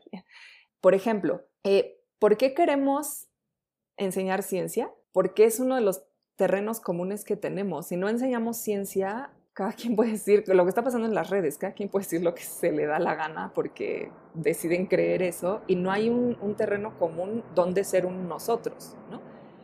Pero necesitamos ese para qué lo queremos. Entonces, cuando Joan Tronto dice, a ver, ojo, no encuentro, Mai, esas tres cositas que decías. Supongo que era esto de acción para qué, lo voy a poner rápido. Entonces, cuando nosotros decimos, bueno, según yo, te estás refiriendo a esta parte, pero no estoy segura. ¿Qué con el cuidado y qué pasa con las instituciones? Bueno, toda institución de gobierno, privada o política, o sea, la, democracia también como institución, requiere un para qué, o sea, una acción para qué. Y solo en la medida en que participamos en ese para qué, nos sirven las instituciones. ¿Se das de cuenta? Lo que dice Yasnaya es, bueno, si a mí si yo puedo negociar con el gobierno que, o sea, que yo tengo los profesionistas para hacer libros de texto en MIGE y puedo negociar con la SEP que estos textos lleguen a mí, ahí sí hay un para qué y hay una institucionalización. Pero si no hay ese para qué, ¿qué pasa? Que pues, nos llegan los libros de la SEP y pues no sé, nos aprendemos el himno, pero ya, o sea, la educación no tiene un para qué concreto en nuestra comunidad. No sé si por ahí, ¿se entiende? Sí, que sería entonces importante preguntar el para qué, no solo hacer una institución. Exacto. A la parte a la, a la que me refería era la siguiente partecita, que son tres, que es que el cuidado no se puede comercializar porque no es un bien ah. normal, que, que no es natural. Exacto, es, es, un poco, tiene que ver exactamente con lo mismo. O sea, si, si tú institucionalizas completamente el cuidado, entonces lo haces un servicio del gobierno y ya está. Si dices, no, es completamente privado, entonces una cosa como de, pues sí, de las mamás, ¿no? Ah, no, pues como tienen instinto maternal, que ellas se hagan cargo. Y lo que dice Tronto es, no, es que ni es una cosa de carácter de algunos que se les da y que lo hagan por vocación, ni es tampoco un mero servicio que cualquier entidad, cualquier burócrata pueda decir, ah, sí, mira, aquí tienes, hazte bolas, ¿no? Sino que justo es un constante diálogo entre qué necesitas tú en tu particularidad y cuáles son los procesos y las redes que pueden responder junto contigo a eso que necesitas. Entonces, justo la, respuesta no sería sí se puede institucionalizar o no se puede institucionalizar, sino solo vale la pena la institución cuando hay un para qué de la institución desde ciertas necesidades concretas. ¿Sí? Ok, muchas gracias. No, ¿de qué, Maya? A ti. No sé si hay alguien más que quiera preguntar algo. ¿Todo bien? Bueno, súper chicos. Pues entonces ahí le dejamos porque ya se hizo bastante tarde. Entonces, para que ya vayan a su tarde de lunes. Trabajen en esto una horita, una hora y media en la semana, porfa. Me mandan todo, bueno, hoy, los que tengan que mandar hoy, y en la semana los cuatro que, que les dejé más chance porque yo les mandé las preguntas después. Y nos vemos el lunes, ¿de acuerdo? El lunes todos aquí en estos cuadritos para terminar el curso, ¿vale? Sale. Gracias a ustedes, chicos. Sí, sí puedes terminar, Gaby. Sí puedes. Cuídense mucho. Muchas gracias. A ustedes. Bye bye.